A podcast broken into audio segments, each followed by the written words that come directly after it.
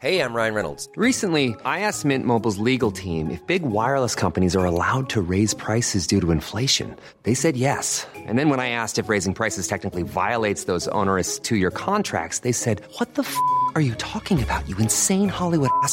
So to recap, we're cutting the price of Mint Unlimited from $30 a month to just $15 a month. Give it a try at mintmobile.com slash switch. $45 upfront for three months plus taxes and fees. Promo rate for new customers for limited time. Unlimited more than 40 gigabytes per month. Slows. Full terms at mintmobile.com. Tarde a tarde, lo que necesitas saber de forma ligera, con un tono accesible. Solórzano, el referente informativo.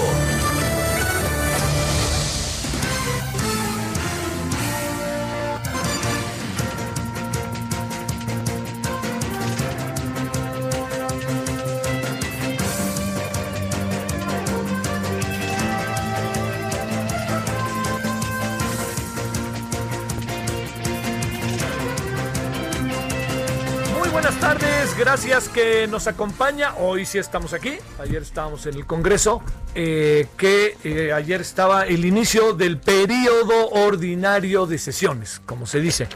Eh, yo espero que haya pasado hasta ahora un buen día. Mire, hay una infinidad de asuntos que se cruzan, que para qué quiere. Entonces no se trata hoy por ningún motivo de así decir, bueno, no, no, yo diría que lo importante es que entendamos que hay asuntos que se cruzan, unos tienen que ver con otros, esto es importantísimo que lo sepa, unos tienen que ver con otros y que eh, va, va- vamos en camino de en algunos temas reconocer que va a ser muy difícil que haya acuerdos. Ahí le va un acuerdo importante. Recordará usted que ayer cuando estábamos hablando por teléfono al noticiario en la tarde, habrá sido como a las cinco y media, 20 para las seis, yo le dije, le me permití decirle, aquí el gran tema está en que, digamos, más allá de la presentación de los partidos políticos, esto se llama posicionamiento, se posesionan los partidos previo al inicio del periodo, o sea, se, se- se- perdón, se abre el periodo y entonces aparecen los partidos, y entonces los representantes de partidos, ellas o, él- o ellos. Y entonces el representante del partido eh, presenta la posición de su partido. Y entonces dice, nosotros, porque esto y el presidente y no sé qué, muy difícilmente dicen qué van a hacer en el periodo, pero bueno, pues ahí están y eso es. A mí me gustó mucho la participación ayer de Lucía Roja- Riojas, a mí me gusta mucho ella, me parece que es una mujer que ha defendido como candidata independiente la causa de género de una manera verdaderamente de la diversidad, mucho, muy importante, esa es una. Y la otra, me gustó mucho la de Clemente, la del Movimiento Ciudadano, eh, porque Clemente, además rarísimo, al rato le preguntaremos, porque lo vamos a entrevistar, ¿por qué razón Clemente decidió dejar el partido? Bueno, dejó, de- no, no el partido, perdón, dejó este, la, la Cámara de Senadores, Clemente Castañeda. Eh, yo, algunos dicen que quiere ser presidente municipal de, de Guadalajara, ya veremos al rato qué nos dice. Bueno, pero lo que, para, para cerrar esta parte, lo que le quiero decir es que eh, se veía muy difícil ponerse de acuerdo bueno, primero, se veía muy difícil que las posiciones no estuvieran ajenas a los gritos y a los sombrerazos. Cuando habló el PRI y el PRI dijo llevamos dos años que no sirve de nada, y luego, ¿no? Y luego el, el PAN dijo otro tanto, y aparecieron los de Morena, que además le debo decir que Morena es el último partido, es, es el, el orador final del posicionamiento, porque es el partido que tiene más votos, ¿no? En el proceso electoral, y así se van colocando.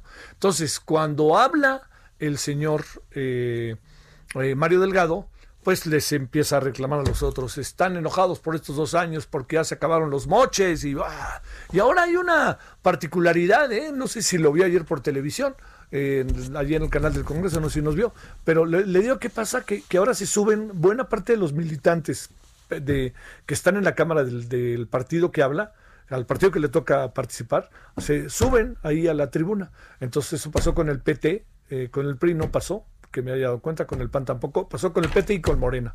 Entonces, pues ahí están un chorro ahí arriba, ¿no? En la alta tribuna de la nación, como le decía ayer. Pero lo que sí le quiero decir es que lo que pasa es que todo eso tenía una lógica. Así sí va a funcionar. Pero la gran clave, como usted y yo imaginamos, es lo que dicen, y es por dónde van, y es a qué nos vamos a, en qué nos vamos a, a comprometer a lo largo de los próximos meses. Y ahí es donde truena el chicharrón, ¿no? Truena el chicharrón y se deshace porque no tiene consistencia. Bueno, todo esto que le cuento va de la mano de lo que ayer pasó y algo de lo que estaba como un fantasma dando vuelta, así, un hecho. ¿Cuál era ese hecho? Que no teníamos, teníamos presidenta de la Cámara de Diputados, pero no teníamos, eh, digamos, la nueva presidenta o presidente. ¿Por qué razón? Porque no se habían puesto de acuerdo. Entonces, ¿qué es lo que esto significa? Que sí teníamos a alguien en funciones, porque lo marca la ley, pero no teníamos al nuevo o a la nueva. ¿Y por qué? Porque andaban de la greña PT, Morena, PRI, y ahora el, el, Morena quedó dividido. Vaya, vaya, usted a saber qué pasa. Como le dije, el principal enemigo de Morena no va a ser eh, necesariamente los partidos de oposición a Morena, sino propio Morena. Bueno, entonces al final de la historia, lo que acabó sucediendo fue que Morena, este, eh, que es el fiel de la balanza, decidió en favor de una de las candidatas, que es del PRI. Eh, a lo mejor en el, me atrevo a decir, en, en, las siglas lleva la perdición, pero no en la persona. Y esto es muy importante. Dulce María Sauri Rancho es un muy buen personaje. Es una mujer avesada en las lides electorales, fue gobernadora de Yucatán, ha sido alta dirigente del PRI. Es una priista, sí, pero es una mujer que tiene un peso propio en función de todo lo que ha hecho a lo largo de su vida. Y eso, óigame, echémoslo por delante. Puede ser que tengamos ahí alguien que pueda ser muy interesante, como lo fue Laura Rojas, por cierto. ¿eh? Pero le digo dónde estaba para ir por partes la, la bronca. La bronca estaba también en que quien era el otro candidato era Gerardo Fernández Noroña. Y Gerardo Fernández Noroña no, no se salió de su propio guion, de su propio sí mismo, como dirían. Él lanzó con todo el asunto, con todo el asunto que tenía que ver con todo tipo de insultos, de agravios, de todo lo que usted quiera, no insultos, perdóneme, agravios, todo lo que usted quiera respecto a las otras eh, a las otras organizaciones, sobre todo se fue encima del PRI. El PRI se los se matan entre ellos, todo esto que dijo. Bueno, al final eh, algunos dicen que la decisión se acabó tomando en Palacio Nacional. Yo creo que difícilmente no. Y entonces en Palacio Nacional les dijeron no se peleen, no sé si eso quiso decir algo en particular, pero Dulce María Ancho ahí está. Y este, el PRI va a tener una posición que quizás no sea en honor a la verdad tan merecida, ni hablar, así se lo digo, tan merecida, pero la tiene, la tiene en función de que hubo un acuerdo y el acuerdo colocó a Dulce María Sabri Riancho en el mero, mero lugar. Bueno, este este es uno de los elementos que tenemos hoy en la mesa, ¿no? Que es muy importante. El PAN le deja la presidencia de eh, debates de la Cámara de Diputados al PRI, porque quien era era Laura Rojas del PAN y ahora pasa a poder del PRI. Yo creo que hay una parte que entiendo que no va a ser muy grata para algunos, pero es un buen signo, un buen signo por una razón, porque tiene una mayoría muy marcada Morena y Morena podría hacerla valer fácilmente y punto. Y yo creo que lo que está buscando un sector de Morena, no todo Morena, porque todo Morena, buena parte de Morena, una parte de Morena no quiere para nada ni al PRI ni al PAN, pero lo que acabó decidiendo fue que se tuvo el control sobre el asunto y se colocó a la señora Dulce María Ancho en un afán también, quiero pensar, de poder eh, partir de que caben todos, ¿no? De que ahí están todos y que ahí están caminando y que todos tienen que ver con, con el asunto directamente este, de la convivencia y de los equilibrios. Bueno, eso fue una de las cosas ya hay presidenta de, la, de, debates de la Cámara de Diputados. Bueno, ahí está ya. Ya estaba el de la Cámara de Senadores, que le recuerdo que es eh, Eduardo Ramírez, que es de Morena, y Eduardo Ramírez, que es de Morena, pues le recuerdo que hace algunos meses, algunos años era del Verde, y hace esos mismos años, siendo secretario de gobierno de, el compadre, de uno de los compadres del presidente, que es Manuel Velasco, pues se dedicaba así abiertamente a lanzarse con todo en contra del presidente eh, eh, Andrés Manuel, bueno, del candidato Andrés Manuel López Obrador, hoy presidente de México. Pero bueno, ya sabe, venga el Santimbanqui, vamos para allá, vamos para acá, vamos para allá, vamos para acá, ¿qué conviene? Hay un diputado que ha cambiado en estas últimas semanas tres veces de partido. Todo depende de a cómo no, ¿no? Y cuando digo de a cómo no, no crea que lo digo tan peyorativamente, lo digo cómo se arreglan o cuál es el proceso por el cual se entienden. No entiendo, pero bueno. Entonces, no va a ser Gerardo Fernández Noroña, que ha de estar bastante molestito y enojadito, pero no va a ser él. Este, y vaya usted a saber qué pase. Le, reitero que Gerardo Fernández Noroña ya van varias veces que, dice que se plantea a él y nos plantea a nosotros que él quiere ser presidente de México. Entonces, pues veamos qué acaba pasando y yo creo que sin muchas vueltas ahí sabremos qué es lo que sucede. Bueno, eso es uno. Dos, segundo tema.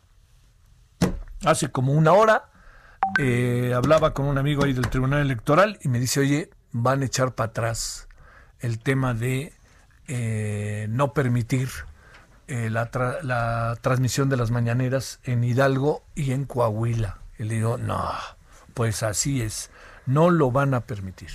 Y este, ¿qué quiere decir? Que la mañanera se va a transmitir a lo largo del proceso electoral. Bueno, este es un asunto que ahorita platicaremos con Ciro Murayama. Es un asunto que tiene, tiene muchos vericuetos. No se acaba por cerrar, porque se puede inconformar el INE por la decisión que toma el tribunal. Pero por lo pronto lo que sí le digo es que ese asunto ya está ahí en la mesa y el tribunal ha dicho no va este, esta petición del INE. Esto es importante. Y habrá que ver también qué se dice más adelante del tema del spot del presidente en que habla del Papa y que habla del Evangelio. Eh, yo le diría, este, yo entiendo que están cambiando los tiempos. Lo único que me preocupa es que yo supongo que el tribunal hizo una revisión detallada y que en esta revisión detallada llegó a estas conclusiones. Pero híjole, empezar a acomodar la ley porque el presidente, las, las cosas que dice el presidente, ¿no? Bueno, pues este, ahórrenle, no, pues eh, de repente plantea cosas el presidente que no, que digamos, este, yo entiendo en primera persona las dice, es el hombre en sentido político más importante del país, pero no necesariamente tiene la razón, oiga. Van varios asuntos en donde Ayer lo decía Clemente Castañeda ¿eh? en su muy interesante alocución. Dice, no podemos regresar a una so al, México de un solo hombre, pero tampoco podemos regresar a los tiempos de una sola verdad, ¿no? Y esto yo creo que estaba muy claro por qué lo decía. Bueno, estos dos asuntos nos andan rodeando hoy, en rondando rectifico, y yo creo que puede ser muy, mucho, muy interesante. Así se lo digo lo que puede pasar en las próximas horas. Bueno, hay otra de las cosas que también ayer en la noche en Heraldo Televisión platicamos largamente. A mí me parece que fue muy interesante. ¿eh? Estuvo José Waldenberg, estuvo Miguel eh, Carbonell y estuvo Javier Aparicio. ¿De qué se trata lo que pasó ayer? Que es muy importante. La visión en los marcos legales del el tema directamente del enjuiciamiento a los expresidentes. ¿Se puede hacer o no? Ay, usted y yo sabemos, hombre, claro que se puede hacer. Pues por supuesto, ¿no? Pues suman firmas o el presidente proponga, etcétera. ¿Se puede hacer legalmente el asunto? Ahí sí, no. ¿Por qué? Porque por más que se tomen las decisiones, puede decir, nosotros juntamos dos millones de firmas y entonces les queremos pedir el asunto. Aquí la gran clave, como ya lo platicábamos ayer, la gran clave del asunto, ¿sabe dónde está? En qué fregados pasa, así de fácil, si digamos, no hay una acusación concreta. ¿Qué, ¿De qué se le acusa a Carlos Salinas de Gortari, además de que nos caiga mal? ¿De qué se le acusa? Bueno, pues que las privatizaciones, que si su hermano se llevó una lana, que pues el hermano ya estuvo en la cárcel, ¿eh? por cierto, y estuvo en la cárcel de alta seguridad, y estuvo en la cárcel de Almoloya, ahí juntito. Este, pero yo le quiero decir que eh, tiene que haber eh, cargos concretos y sobre esos cargos lanzar todo tipo de acusaciones y entonces echar a andar el aparato legal. Pero de otra manera, eh, ¿qué quieren? ¿Que los coloquemos en el zócalo y les quemamos los pies? ¿O qué es lo que quieren? Tenemos que, tenemos que trabajar y caminar sobre bases realmente firmes en este tema, porque si no, ahorita son cuatro expresidentes, mañana son gobernadores, ¿eh? Pasado mañana es un conductor de televisión o un periodista. Pasado pasado mañana es una mujer por algo que hizo o que se presume que hizo. Pasado pasado mañana es, oye, usted por lo que quiera, ¿no? ¿Por quién? Dígame que no. Pasado mañana nuestro operador aquí de, de radio, porque resulta que no quitó una palabra a la hora de editar que no se debía decir. Es, digo, yo le diría, este, todo esto es un, es un asunto que no puede que no puede, que tenemos que mirar muy bien, ¿eh? tenemos que tener mucho cuidado, porque además pueden empezar cosas paralelas. Hoy leí a, un señor que se llama Rafael Pérez Gay en el Milenio, tanto en su, en su Gilgames como en su artículo, y bueno, los planteamientos que hacen sobre el tema Nexos, a mí me parece que se confirma que son muy inquietantes. O sea, ahí están los temas, ¿no? Pero se confirma que son temas sumamente inquietantes por la forma en que se han manejado. Bueno, todo eso ahí lo tenemos en la mesa, hablaremos. La noche de hoy, ¿sabe qué vamos a hacer en Heraldo Televisión? Eh, nos vamos a meter de nuevo, tal cual, así, en el tema coronavirus. Y le voy a decir por qué. Porque hay motivos. Diario hay motivos, pero hay un motivo mayor. Ese motivo mayor es que llegamos a 600 mil contagiados. Ese motivo mayor es que la Ciudad de México llegó o está por llegar a 100 mil contagiados. Eso quiere decir que el número de fallecimientos o de muertos, como era el maestro Vicente Rojo, no para y ya estamos en 65 mil. Todo eso está ahí en la mesa. ¿Y qué está pasando? Y luego resulta que hoy Daniel Moreno, que nunca quiere hablar con nosotros los de Animal Político, que siempre le andamos buscando, ¿no, Román? Siempre andamos buscando a Daniel Moreno y ya, ya no nos quiere, y eso que somos chivas. Pero bueno, Daniel Moreno, este, hoy en Animal Político, presentan una investigación sobre las personas que han muerto desde que empezó el coronavirus por otras enfermedades. Óigame, 130 mil, ¿eh? Por ahí. Un número verdaderamente para echarse a correr, ¿eh? Así, para echarse a correr. Bueno, con todo esto, tenemos la tarde. Y también tenemos la tarde con algunas otras cosas que, estaremos aquí aderezándole y contándole para que hablemos de ellas. Eh, hay también algo que este, le quiero decir que muy afortunadamente, diría yo, va creciendo la cobertura de Heraldo Radio. Y yo diría que en un chico rato vamos a tener una cobertura nacional. Hace poco yo leí en El Economista cómo andaban lo esto de los ratings yo la verdad que le confieso que me cuesta un poco de trabajo creerlos. No, no, no creo que, que, no dudo que alguien pudiera eventualmente pagar para que le digan que su estación se escucha mucho o algo así. Pero yo creo que sabe que lo que pasa es que somos un país muy grande. Y entonces cuando las coberturas son tan amplias es muy difícil saber a detalle qué pasa en un estado, otro estado, otro estado. Sabemos más menos, más que menos, lo que pasa en la Ciudad de México, quizá en Guadalajara, Monterrey, ¿no? Desde acá. En Guadalajara saben muy bien lo que pasa en Guadalajara y en Monterrey saben muy bien lo que pasa. Pero visto desde acá es muy difícil, ¿no? Así como tener una claridad. Pero todo esto se lo cuento por una sola razón, porque sigue la cobertura del Aldo Radio creciendo y eso es un gran dato. Fíjese, hoy en la mañana este Ángel Mieres me hacía el favor de enviarme la cobertura que está teniendo en este momento todo el grupo y sí creo que es muy importante que consideremos lo que tenemos y que empecemos a valorarlo mucho más todavía, ¿no? Sí, fíjese, Heraldo Radio, nada más le voy a decir Heraldo Radio dónde anda ya. Ciudad de México, Guadalajara, Monterrey, mmm, Villahermosa, Estado de México, Tijuana, Tampico, Ciudad del Carmen, mire Ciudad del Carmen, se me había olvidado eso, Tepic, Hermosillo, La Paz, ya llegamos a La Paz, Baja California, eso sí que me da una emoción, porque yo soy muy de ahí, de la, de la zona de La Paz, de Todos Santos, de pescadores, de de este Cabo Pulmo, es una maravilla toda esa zona. Bueno, de Bronzeville, Texas, de Colima, Colima, de McAllen, Texas, de la, Laguna, de la Laguna, Coahuila, que por lo tanto estamos también en Coahuila y estamos también en Torreón, ¿no? Ahí están, son ciudades, eh, este, ciudades gemelas que le llaman, ¿no? Gómez y La Laguna, Torreón, y el queridísimo Acapulco como usted alcanza a apreciar, estamos en una posibilidad cada vez mayor, y ahí sí se lo digo, ¿eh? de mayor responsabilidad, y no crea que me ando acá, ¿no? Pues sí, de mayor atención, responsabilidad, gusto, empujar y tener, oiga, que no se nos vaya. Yo le diría que aquí se aplica la máxima del perro Bermúdez. La tuvo, era suya, y no la va a dejar ir. Eso que le quede claro, ¿no? Estamos atentos y agradecidos de toda esta cobertura que va creciendo. Bueno, si le parece, déjeme contarle algunos asuntos de las últimas horas. Y, este, y nos vamos directamente. Hoy vamos a conversar con Clemente Castañeda, con Ciro Murayama. Vamos a hablar del tema económico, que es muy importante este día, en términos de. Eh, yo ayer este, le hacía referencia, a lo mejor recuerda, de cómo se veían algunas cosas directamente de la economía mexicana. Si era tan cierto que la economía mexicana eh, estaba eh, paleando la crisis por mucho, mejor que muchas otras naciones, y pues le tengo noticias de los países que ha mencionado el presidente, y se lo decía ayer, ahí le voy otra vez, ¿eh? a ver, es eh, Alemania, Italia, Estados Unidos, Canadá, Japón. eh, estamos viendo qué pasa con Brasil y Argentina, que está por estos días por, por, este, por saber si van a presentar sus últimos números.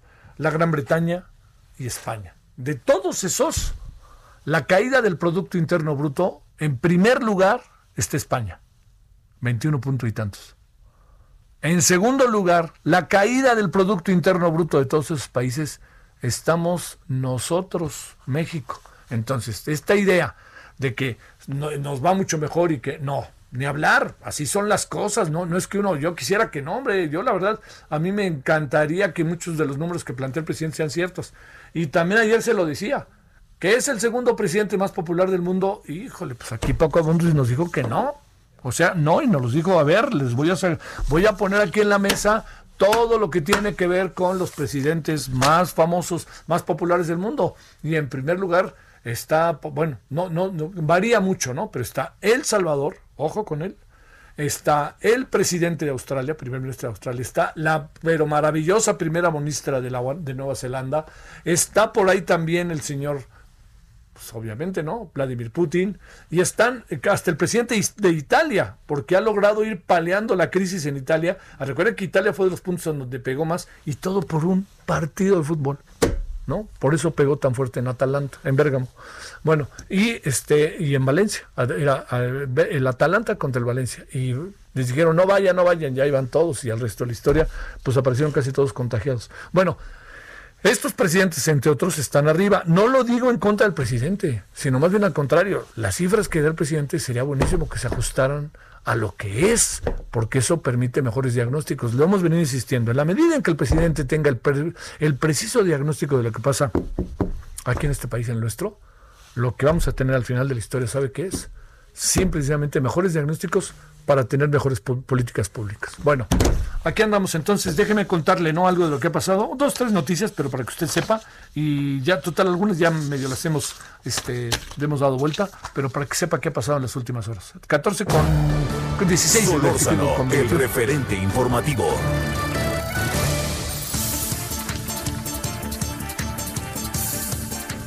Bueno, le cuento cómo quedó la votación para la designación de la eh, diputada Dulce María Sauri.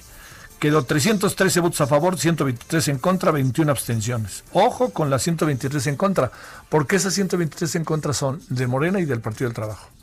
Y esas 313 votos que dieron el triunfo son de Morena. Así que vaya, hay- algo pasó ahí. Hartas protestas, como luego dicen, del Partido del Trabajo. El presidente informa que María Luisa Albores, actual secretaria de Bienestar, encabeza la Secretaría del Medio Ambiente tras la renuncia de Víctor Manuel Toledo, perdóneme. ¿Sabe por qué renunció Víctor Manuel Toledo? No por el video, no por nada de eso. Por motivos de salud. ¿Cómo la ve? ¿Quiere que lo particularice aún más? Porque el cargo le generó mucho estrés. Así se lo digo, ¿eh? No es mentira. Y entonces el presidente dijo, y yo que pensé que el estrés era una exquisitez de la pequeña burguesía, así dijo el presidente. Y bolas, don Cuco. Bueno, eh, la dimisión le fue notificada previo a la polémica sobre el glifosato, es lo que dice el presidente. Claro que yo la verdad no estoy tan seguro. Pero se queda el tema del glifosato, por cierto. Ahora la Secretaría de Bienestar está en manos de Javier May Rodríguez. eh, quien fungía como subsecretario de Planeación, Evaluación y Desarrollo Regional, y tras su renuncia en su mensaje publicado en redes sociales en compañía del presidente Víctor Toledo, puntualizó que la decisión de dejar la Cimernet fue suya y de su familia y que regresará a sus actividades de investigación. Y déjeme contarle una noticia de, ahora sí que de ultimísima hora. Ay Dios, ay Dios. Pues lo que es es. Pues así se la va a contar.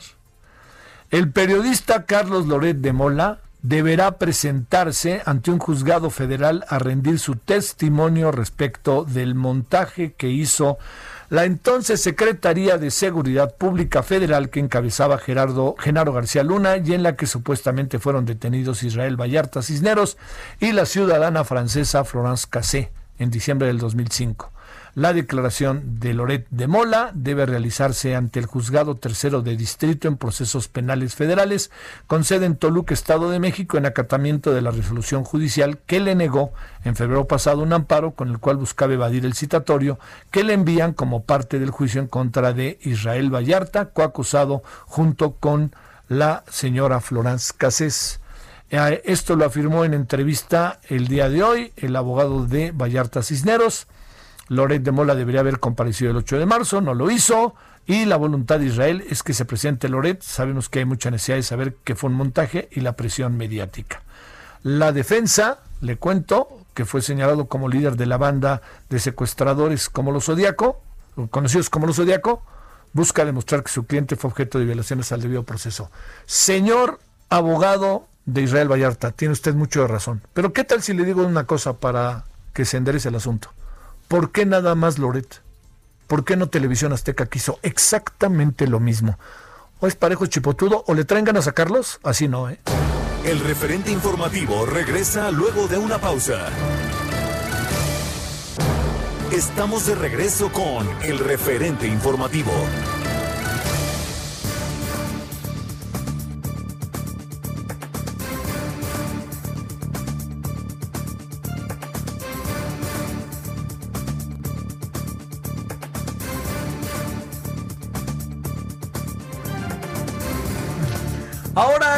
14 con 10, otra vez 14, ¿qué pasó? Es que veo el 4 y digo 14, no, no, no. 16, 20, 30 ya en la hora del centro. Oiga, este, muchas vueltas va a dar este asunto y, y, y a nuestro invitado pues va, va, a ver qué dice, ¿no? Este, de este asunto que está en curso, que es que eh, se ha tomado la determinación que eh, se le, se, el señor Carlos Loret de Mola tiene que declarar, así es la palabra, tal cual se lo digo, ahorita se lo digo para no fallarle, es, eh, llaman a declarar a Loret de Mola sobre montaje en el caso de Vallarta y Casés, eh, debe presentarse ante un juzgado federal a rendir su testimonio respecto al montaje que hizo la entonces secretaria de Seguridad Pública con Genaro García Luna. Ahí fue detenido Israel Vallarta Cisneros y la ciudadana francesa Florence Cassés en diciembre del 2005. Mire, se lo planteo, yo es de mi interés, es un asunto que a todos nos interesa, queremos saber de qué se trata, pero le voy a decir otra cosa importante sobre esto. Y lo vuelvo a decir, lo dije antes de la pausa. ¿Quiénes hicieron, quiénes hicieron esta puesta en escena? Todo indica que Genaro García Luna, todo indica que Televisa, y todo indica que los cuates del presidente, TV Azteca. Entonces yo no veo por qué nada más se le cita a Loret, o a lo mejor esperamos tantito a ver si en las próximas horas sale un citatorio para quien encabezaba el noticiario de TV Azteca. Y entonces tendrían que ir los dos, porque eso es el asunto. Todos ya sabemos que esto tardó 24 horas, o sea, fue detenida la señora Casés y 24 horas después fue cuando este, hicieron el asunto y por eso la señora Casés estaba tan, tan, este, tan quita de la pena, ¿no? Estaba, no digo tranquila, porque lo que le esperaba era terrible, pero también es un poco como la reina del sur. Recuerda que aquella mujer que detuvieron en un VIPS allá por San Jerónimo, ¿lo recuerda? Bueno, cuentan que se subió al coche, la policía la detuvo y se la llevó.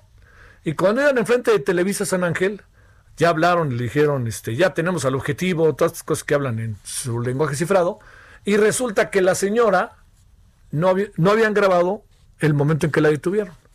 Entonces, uy, no, pareja, vamos de regreso, y ya iban de regreso al mismo lugar, hacen como si viniera saliendo, todo lo graban, y entonces por eso, cada vez que la señora aparecía, no sé si usted recuerda, se arreglaba el cabello, irónicamente, ¿no? Decían, a ver, ¿así salgo bien? Otra vez, o cómo lo quieren, ¿no? Bueno.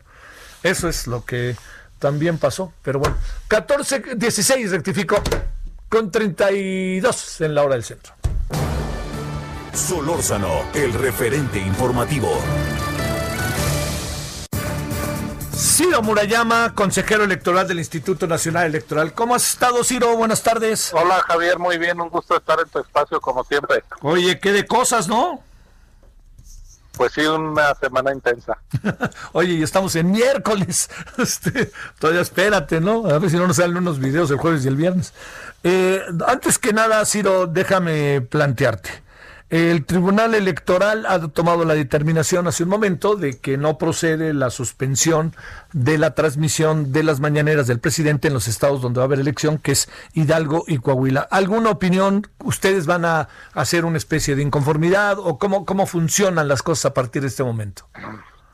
A ver, creo que es un tema que vale mucho la pena aclarar. Bueno, para empezar, nosotros no podemos eh, pedir eh, algún no, no podemos inconformarnos con decisiones del tribunal, es la máxima autoridad y la acataremos, pero en realidad lo que dijo el tribunal es que la determinación, la reiteración de que no puede haber mañaneras en los estados con campaña electoral, que nosotros metimos en un acuerdo donde nos preguntaba el gobierno qué tipo de publicidad podían transmitir. Que dijimos, pues mira, estas campañas de educación sí, estas de salud también, lo demás no. Y por cierto, las mañaneras tampoco. Lo que dijo el tribunal es, pues no te estaban preguntando de las mañaneras, ¿para qué se lo dijiste? Nosotros creemos que era pues por claridad que lo supieran. Lo cual no quiere decir que esté permitido transmitir íntegras las mañaneras en plenas eh, campañas electorales. Ese es un criterio que la Comisión de Quejas del INE ha mantenido sistemáticamente y que refrendamos. Entonces, si bien no está dicho en ese acuerdo, porque ya lo quitó el tribunal, pues la prohibición a mezclar propaganda gubernamental y campañas pues sigue estando en el artículo 41 constitucional y nosotros seremos congruentes con ello. ¿En qué podría haber fundamentado el tribunal su, su decisión? ¿Qué podría haber? ¿Un asunto de espacio de la libertad de expresión, alguna cosa así? Pero ¿cómo, es que no está diciendo que se puedan pasar las mañaneras. Lo único que dice es que ahí en ese documento donde lo dijimos, como era una consulta sobre otra cosa, no fue congruente con la petición que nos hicieron. Entonces, pues es si quieres una exquisitez. Sí. Eh, y nosotros pues vamos a seguir diciendo que, eh, que no se puede mezclar la propaganda gubernamental con las campañas porque eso dice la constitución. Hasta que no se cambie, así debe ser. ¿En qué quedarían entonces las cosas? Perdón, a lo mejor sí, claro, soy, de lento aprendizaje no ayuda la decisión del tribunal a tenerlo del todo claro, pues que en el momento en el que si se llegan a transmitir las mañaneras y algún actor político se queja eh, porque interpreta que se está violando el artículo 41 constitucional, si hay una transmisión íntegra, por ejemplo, en el canal, lo que pasa el canal 11, en Hidalgo o en Coahuila, durante las campañas, pues nosotros tendremos que emitir una medida cautelar, es decir, en vez de que fuera un asunto resuelto de antemano, que es lo que nosotros quisimos decir. Ya está en la Constitución, tampoco hay que darle vueltas. Lo pusimos en una respuesta que le dimos a la Secretaría de Gobernación y ahora eh, y, a los gobiernos de, de, las entidades y ahora pues lo que vamos a tener que hacer es pronunciarnos si alguien se sale del marco constitucional. Aquello era un aviso, digamos, este, oiga, no vaya a rebasar la velocidad. ¿Qué pasa si alguien la rebasa, pues hay que multarlo, o sea, hay que sancionarlo. Nosotros, este, digo, es un símil, ¿no? Pero sí, claro. Tendríamos que, nosotros estábamos haciendo una alerta, respete la constitución, respete los límites de tráfico.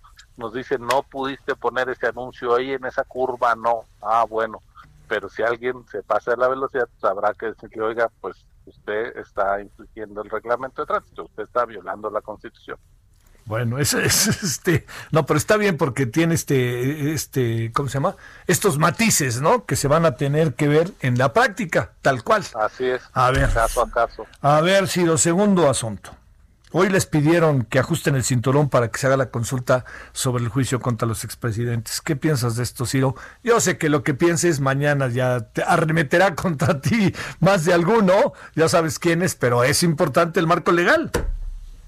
Sí, bueno, la verdad es que la, una consulta es una votación nacional prácticamente y en este país con casi 95 millones de electores poner mesas de votación con ciudadanos sorteados, capacitados, eh, instalar para el año que entra tenemos previsto 164.500 casillas, eh, pues hacer, además de la elección, después en agosto una consulta de este tipo, pues implica recursos, nos guste o no, y pues no hay Estado que funcione sin recursos, no hay eh, posibilidad de salir a capacitar a más de 12 millones de personas sin tener presupuesto para eso. Era lo único que decíamos, pues sí, está en la Constitución y si hay que hacerlo, hay que hacerlo, igual que las elecciones siempre se hacen, pero se piden recursos para hacerlo. Entonces, pues nada más, este, olvidémonos que aquí, este, nadie tiene una varita mágica para que aparezcan, este, ciudadanos capacitados en 164 mil lugares del país, un millón cuatrocientos mil ciudadanos así. Si alguien tuviera esa varita mágica, pues no habría necesidad ni de tener gobierno ni nada, sería un mundo muy feliz, pero pues como estamos en la realidad y esto es un poquito más difícil, pues eh, hacer en serio las cosas implica destinar recursos públicos. Este, bueno, eh, a ver, déjame regresar. Eh, podría haber un acuerdo entre los consejeros que pudiera tomar esta determinación de que después de las elecciones hubiera una consulta y que ustedes se ajustaran el cinturón y que el dinero del, de los partidos, por decirte algo, si los partidos así lo deciden, como todo parece indicar, va a pasar en el siguiente, en este periodo ordinario de sesiones, pudieran rebajar o pudieran ajustarse el cinturón para hablar en términos del presidente, eh, ¿habría posibilidades reales de hacer esta consulta? Eh, en términos, pues, este, es que ayer hablé con varios colegas tuyos y gente conocida tuya como José Waldenberg, pues, que, nos, que nos dicen que no camina el asunto en términos legales, pero bueno, te planteo esa hipótesis antes de que te comentara lo de José Waldenberg. Ah, mira, desde el punto de vista eh, jurídico, si la consulta nos mandatan hacerla, se, se va a hacer. Lo único que decíamos es, nosotros, eh, pues habría que tener recursos para ello. Una vez que pase la elección federal y las 32 locales, el INE no tendría recursos para hacer otra votación dos meses después. Esa es una realidad y seguramente pues se toma y se deberían de tomar las medidas adecuadas. Lo de que los partidos se bajen el dinero ya no es posible porque la propia constitución lo prohíbe. Dice que 90 días antes de que inicie el proceso electoral no se pueden cambiar las reglas del juego. Y el proceso electoral empieza el lunes que viene, el lunes 7. Es decir, el plazo para haber cambiado la constitución ya, acabó hace ochenta y tantos días. Entonces, esta idea de que ahorita cambiamos y arreglamos, pues la propia constitución dice que no. Yo creo que eh, tenemos una práctica de, descuido en la lectura de la Constitución. La Constitución ahí está y es muy clara. No se cambian las reglas del juego. Este es el financiamiento de los partidos. ¿Lo pudieron haber hecho antes? Sí. ¿Lo hicieron? No. ¿Qué tenemos que hacer ahora? Pues respetar la Constitución, porque esto no es a capricho de cada quien. A ver, este, ¿qué piensas de estas dos frases, Ciro? En la democracia el pueblo es el que manda, el que decide. Hay que hacerle caso a la gente, al pueblo. Y también la otra, así, que se ajusten el cinturón y que hagan más con menos, que ahorren, pero no puede ser que sea por dinero. ¿Qué piensas de esto? Bueno, que la democracia el pueblo manda, bueno, sí, el pueblo elige y eh, democracia también hay una constitución y el poder está acotado y limitado por otros poderes. Claro. Y lo que dice la constitución como la existencia de órganos autónomos es parte de la democracia, entonces pues la democracia es algo más complejo. Y en segundo lugar, sobre el tema de que hagan más con menos, pues justo es lo que decidimos la semana pasada que mandamos nuestro proyecto de presupuesto a la Cámara de Diputados. Oigan, estamos bajando el costo por elector porque respecto a 2018 ha crecido mucho el número de ciudadanos empadronados, estimamos llegar a 95 millones frente a menos de 89 millones que hubo en 2018, entonces en tres años está creciendo mucho la población joven que llega a edad de ciudadanía y el presupuesto que pidió el INE comparado con 2018 y esto que esta es una elección más grande porque si bien no hay elección presidencial, si hay elecciones concurrentes por primera vez en las 32 entidades federativas, entonces hay que instalar casillas con más gente y demás y eso corre a cargo del INE. Eh, nuestro presupuesto, la solicitud presupuestal crece 5.5% en términos reales frente a un crecimiento de 6,5% en el padrón electoral. Es decir, no estamos siendo más eficientes, estamos haciendo más con menos en términos relativos. Pues eso sí, adelante, ¿no? Sí. Ahora, eh, pero digamos, en el marco constitucional eh, no pareciera eh, tener efecto, poder llevar efecto la, la consulta. Pues es que el artículo 35 de la Constitución dice que no se pueden someter a consulta temas relacionados con los derechos humanos y la eh, pues imagínate someterte a un proceso por voluntad popular, pues es este... Pues sí. Imagínate, no, no, no, tiene ni pies ni cabeza. Quien Sí, puede no. iniciar una acción penal contra cualquier ciudadano, un expresidente, este, un boticario, lo que sea, pues es un ministerio público, no, no la, no, no el alarido de la, del graderío. Del graderío, ¿no? sí. Este, hablando ahora de fútbol contigo, pero este, pues yo por eso creo que no tiene ningún viso de constitucionalidad esto, pero ya serán los ministros de la Corte, Los que por decidan. fortuna, quien lo decidan, ¿no? Bueno, y la Y otra. ya los sí. ministros de la Corte dicen eso se vale y ya lo de menos es el dinero que cueste la consulta. Yo creo que estaríamos en un serio problema de legalidad en esta nación, en esta república, ¿no? Pues sí. Sería gravísimo, pero ya pasaría al segundo plano el tema presupuestal. Sí, claro. Y estaríamos en un problema mayúsculo de del Estado de Derecho. ¿eh? Eh, Así es. y bueno, eh, especulaciones aparte, pues no estuvo ni el presidente de la Corte ni el fiscal ahora con motivo de el segundo informe del presidente ahí en Palacio Nacional. A ver, cierro eh, el asunto con lo siguiente. Eh, los fundamentos que hay detrás de medidas cautelares para el spot del presidente, en que habla del Papa y del Evangelio en algo que yo interpreto que parece más una campaña política que un promocional de segundo año de gobierno. Pues sí, este, lo que nosotros encontramos es que no se ajustaba a los criterios que han dictado la Corte y el Tribunal Electoral en materia de la difusión de los informes. Es decir, el informe es un acto de rendición de cuentas y alrededor de él se tiene que hablar de la gestión pública realizada.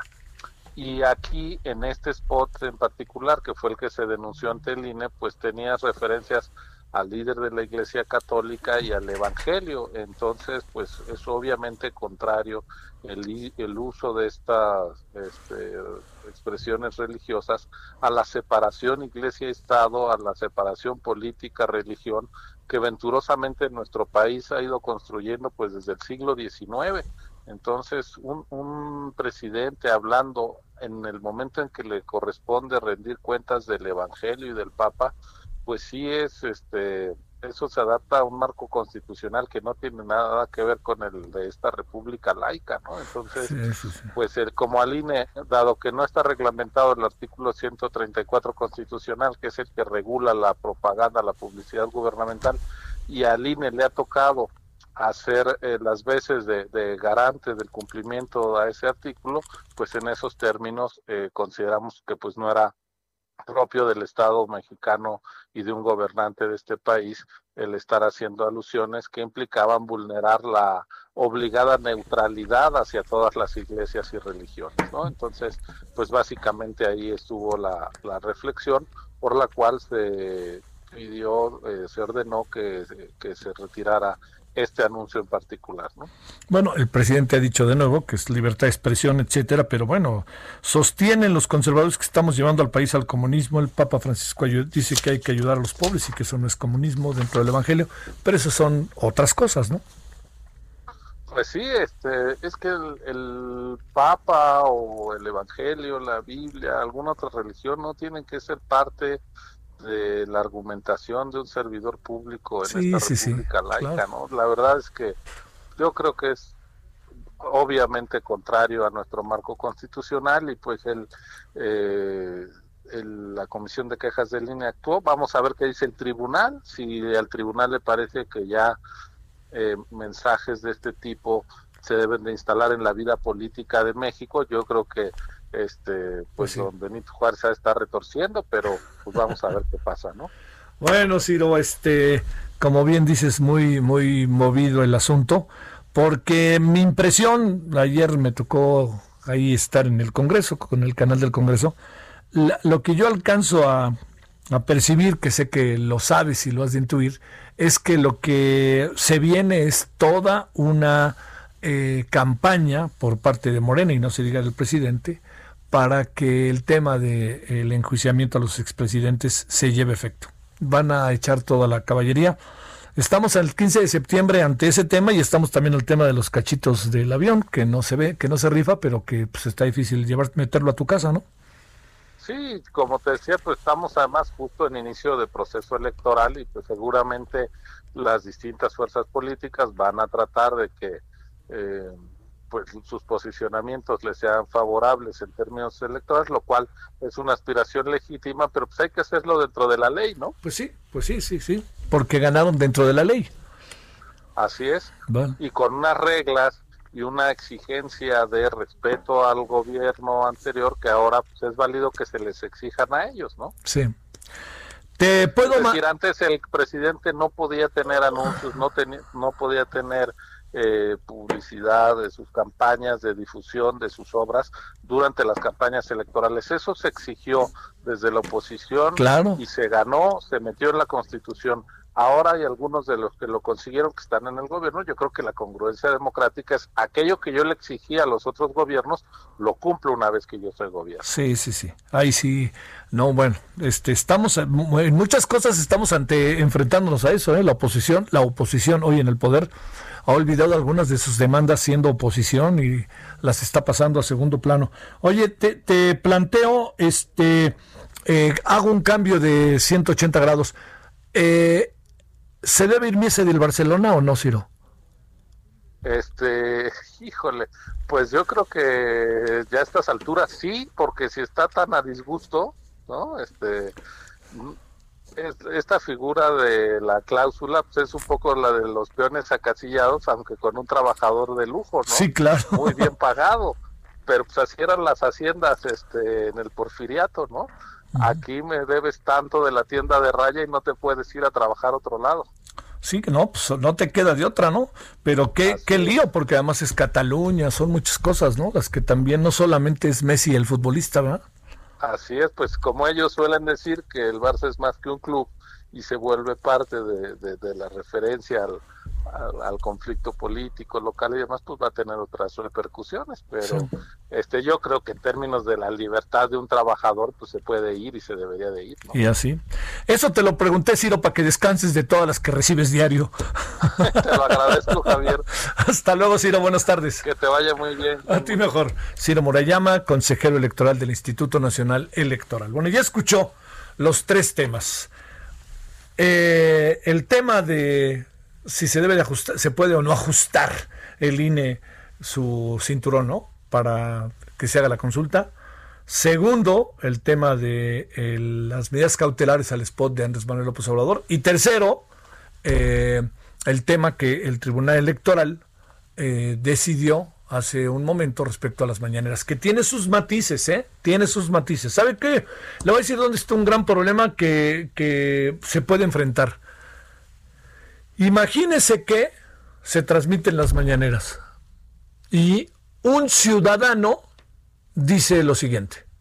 Eh, yo quiero decirle que este que lo que está pasando aquí eh, respecto al tema de las mañaneras hay una violación al artículo 49, por ahí así, eh, perdóneme que no lo tenga atrás la mano, el artículo 49 de la Constitución y de la ley electoral.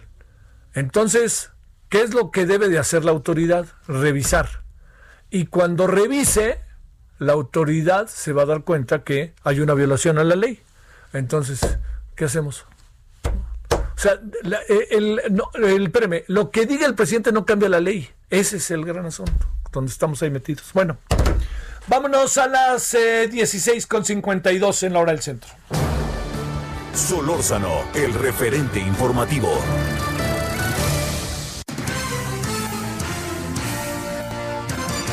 ¿Cómo va tu día, Francisco Nieto? Cuéntanos dónde has estado. ¿Qué tal, Javier? Muy buenas tardes. Pues hoy estuvimos en la mañanera donde el presidente Andrés Manuel López Obrador pidió al INE prepararse para organizar la consulta ciudadana para votar si se enjuicia o no a los expresidentes, pero el mandatario criticó al INE que diga que pues que esta consulta ciudadana, ciudadana es difícil de realizarse ante el poco presupuesto con el que cuenta para organizar elecciones. Explicó que poco a poco se irá, se irá sabiendo de sobre esta consulta, pues tiene como fecha límite el 15 de septiembre, por lo, por lo que primero hay que observar si se juntan las firmas, son un millón quinientas mil firmas, eh, o si están los legisladores en disposición de presentar esta petición o de lo contrario el presidente dijo que él lo hará eh, personalmente, pero pues aprovechó para hacer este, hacerle este llamado al INE para que se ajuste el cinturón y que haga más con menos, que ahorren, porque pues no se puede condicionar la consulta ciudadana al dinero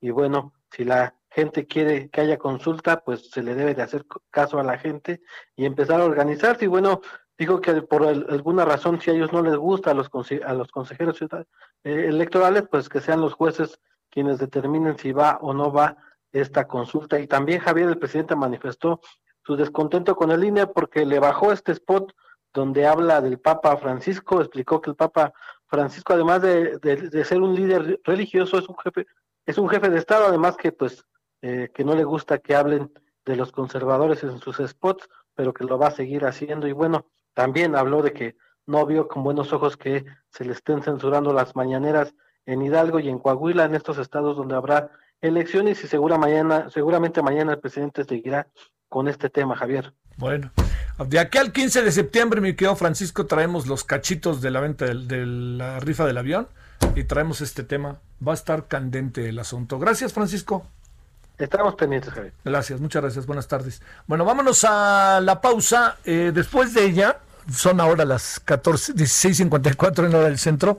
Eh, después de ella vamos a hablar con Clemente Castañeda. Él es senador de Movimiento Ciudadano. Eh, yo ayer le digo que estaba allí en el Congreso y me parece que su discurso fue muy interesante, pero hay muchas otras cosas que hablar. ¿Qué pasa con el movimiento ciudadano? ¿Qué pasa con todas estas cosas? Y otra más, ¿por qué deja la senaduría? Así de fácil. Bueno, vamos a la pausa y estamos de vuelta.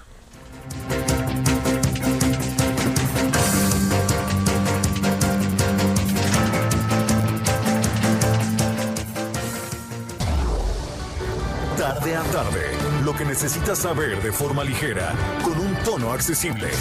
Solórzano, el referente informativo.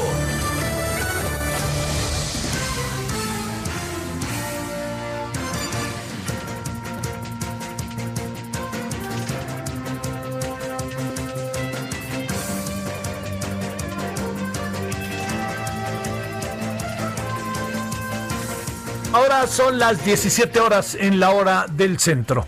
Bueno, eh, le quiero reiterar, por si inicia sintonía, que se ha dado a conocer que eh, este que él, eh, espérame, espérame, para que se lo lea textual y no le vaya a fallar, que aquí lo tengo, aquí lo tengo, ahí está, que resulta que la llamaron, llaman a declarar a Carlos Lorit de Mola sobre montaje en el caso de Vallarte y Casés.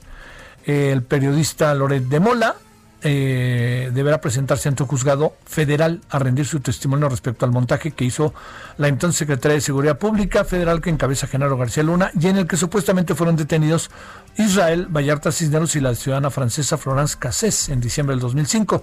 La declaración de Loret de Mola debe realizarse ante el juzgado tercero de distrito en procesos penales federales con sede en Toluca, Estado de México, en acatamiento de la resolución judicial que le negó en febrero pasado un amparo con el cual buscaba evadir el citatorio que le envió como parte del juicio contra Israel Vallarta. Así lo afirmó el señor Ricardo Sayavedra Juárez, abogado de Vallarta Cisneros. Le explicó a la jornada que dentro de este proceso está pendiente tomar la declaración del periodista e insisto, el montaje que se hizo en televisión, insisto, señores de la Fiscalía, de la Procuraduría, insisto, también habría que, si ese es el caso, pues eh, considerar lo que hizo Televisión Azteca nada más cinco minutos antes, o creo que fue al mismo tiempo, ¿no? Entonces, para que quede el asunto ahí totalmente claro, ¿no? Hubo, hubo algunos heridos en esa batalla, ¿eh? en términos periodísticos, algunos hasta los corrieron, pero no se tocó a quien se debía de tocar en su momento. Son cosas que yo presumo que se arreglaron a través de la redacción y se pusieron en consenso, se pusieron de acuerdo, dijeron sí como no, y el resto de la historia es la que conocemos fuera de lugar todo. Bueno, vámonos a las 17 con 12 en la hora del centro. Solórzano, el referente informativo. Bueno, vámonos con Nayeli Cortés. Nayeli, ¿dónde andas? Cuéntanos. ¿Cómo estás, Javier? Pues en el INE y resulta que la consejera Norma de la Cruz pues aclaró que el INE solo organizará la consulta popular que llegue a aprobarse siempre y cuando eh, la Suprema Corte avale su realización. Recordemos que Morena trae entre manos presentar una solicitud para que se realice una consulta pública para enjuiciar a los expresidentes, que sea la ciudadanía quien decida si se les enjuicia. Sin embargo, la consejera electoral aclaró que tiene que pasar primero esta petición de consulta por el filtro de la Corte y si esta la considera constitucional, entonces el INE procedería a organizar los recursos logísticos y financieros requeridos para organizarla el próximo año. Lo que tenemos en el INE, Javier. Ah, bueno, ahorita platicamos también con Ciro Murayama, Nayeli, y este entonces el asunto está muy claro. Ellos le entran si la Corte le entra, pero la Corte en todos los otros casos en que le han pedido su aval ha dicho que no. Entonces, ¿quién sabe en qué nos metemos, verdad? Así es, recordemos que Morena eh, suele generar asuntos mediáticos que no necesariamente tenían, terminan convertidos pues en asuntos legales, Entonces, seguramente este correrá la misma suerte. Bueno, ya veremos. Gracias Nayeli, buenas tardes. Buenas tardes. Son ahora las 17 con 4 en la hora del centro. Misael Zavala, ¿dónde andas, Misael? Cuéntanos. Javier, buenas tardes. Pues hoy el presidente nacional del PAN, Marco Cortés Mendoza, presentó un contrainforme del presidente Andrés Manuel López Obrador, el cual se titula Dos años perdidos. El documento de 14 páginas, presentado en una conferencia de prensa virtual, se destaca a México entre los primeros lugares con más contagios de COVID-19, solo por debajo de Estados Unidos y Brasil, además de que el gasto en salud es, es, es insuficiente, critica este informe.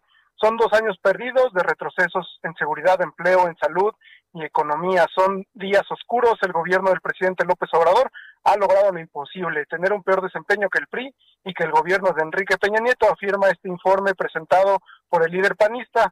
En materia económica, los panistas también indican que el PIB es de menos 18.7%. Además, se han perdido un millón de empleos, existe menos inversión productiva de un billón ciento cuatro mil millones de pesos y una fuga de capitales.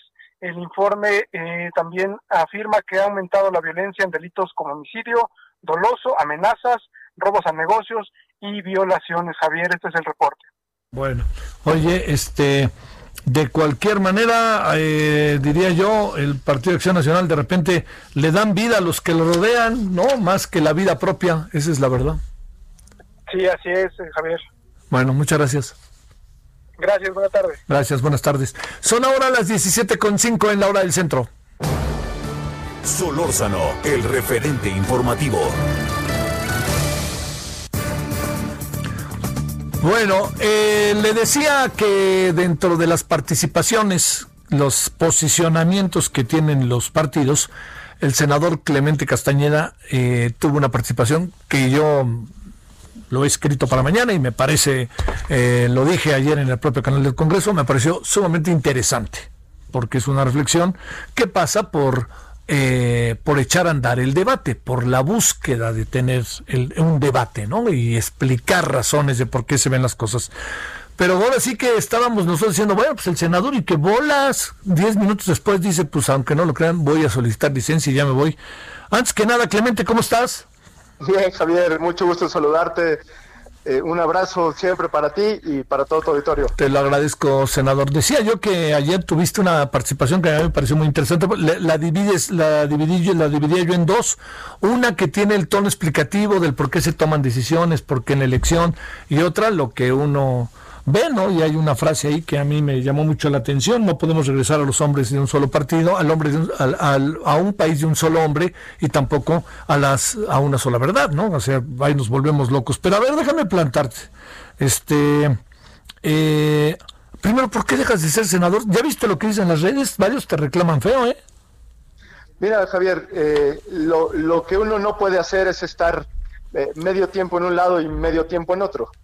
Yo eh, fui electo dirigente nacional de Movimiento Ciudadano hace aproximadamente un año y la verdad es que ha sido un año sumamente complicado y de frente al proceso electoral pues es importante tomar decisiones en la vida personal de tal suerte que solicité separarme temporalmente del Senado de la República para concentrarnos ahora de lleno en la actividad partidista eh, y al frente Movimiento Ciudadano pues tenemos una gran oportunidad y diría yo pues también una misión de cara frente a lo que México necesita y es parte de las decisiones.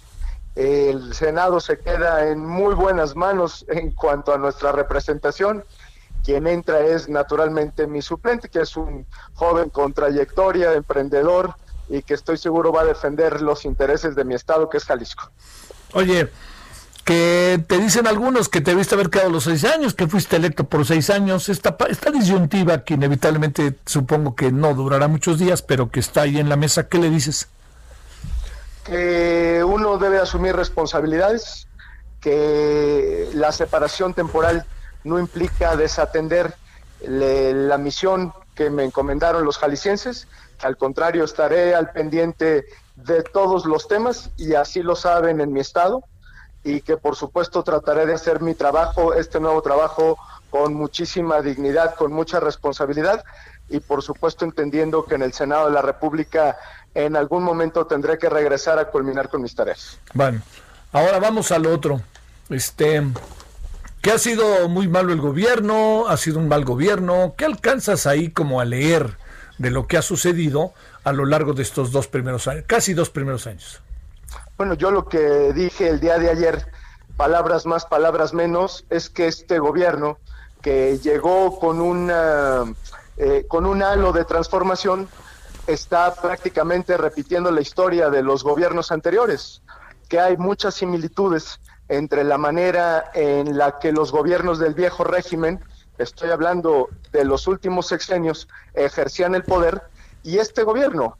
Por supuesto hay matices, por supuesto hay algunas diferencias, pero también hay muchas similitudes que no se han podido transformar del viejo sistema político. Hoy seguimos teniendo un presidencialismo exacerbado, sigue habiendo un uso selectivo de la justicia, si bien es cierto las elecciones son un poco más justas, pero también hay compra de votos, los programas sociales se utilizan de manera clientelar porque su acceso no es un derecho, sino más bien un conjunto de dádivas, y porque hay una serie de prácticas que no se han desterrado de la vida pública. Y parte de eso es lo que nosotros denunciábamos el día de ayer y que tú recogías hace algún momento.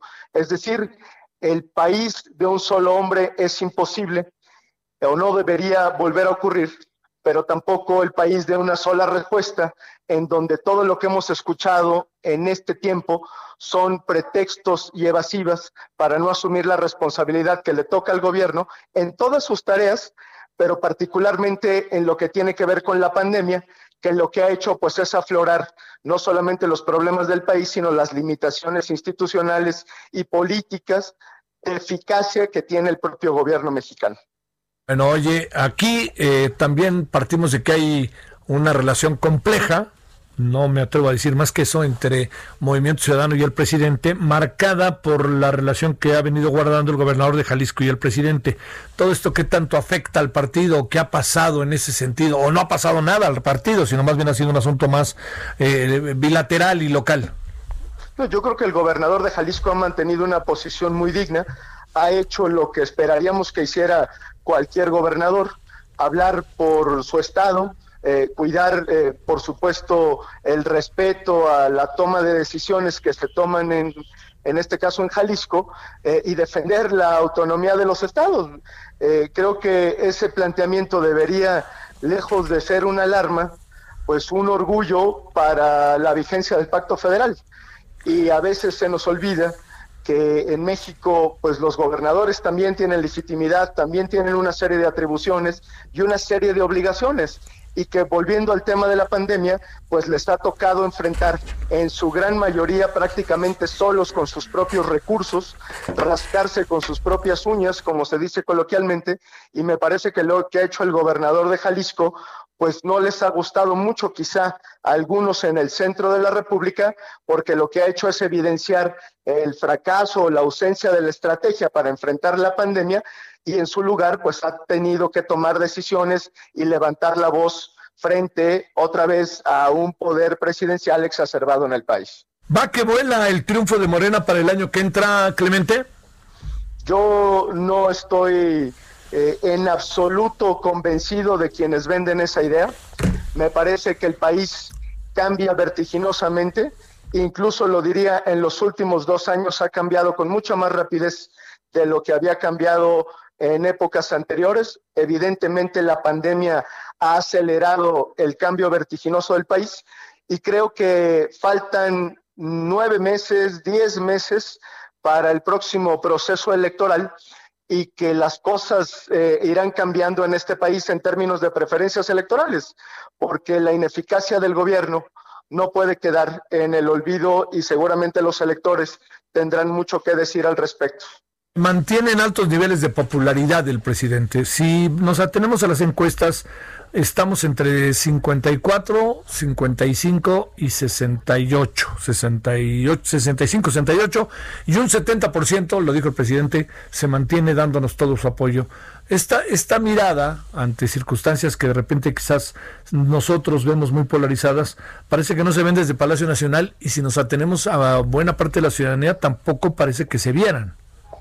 Bueno, justamente lo que quiere hacer el presidente es seguir polarizando el país en esta lógica de que eh, eh, él se quedaría eh, o él podría tener el respaldo de más de la mitad de la población mexicana.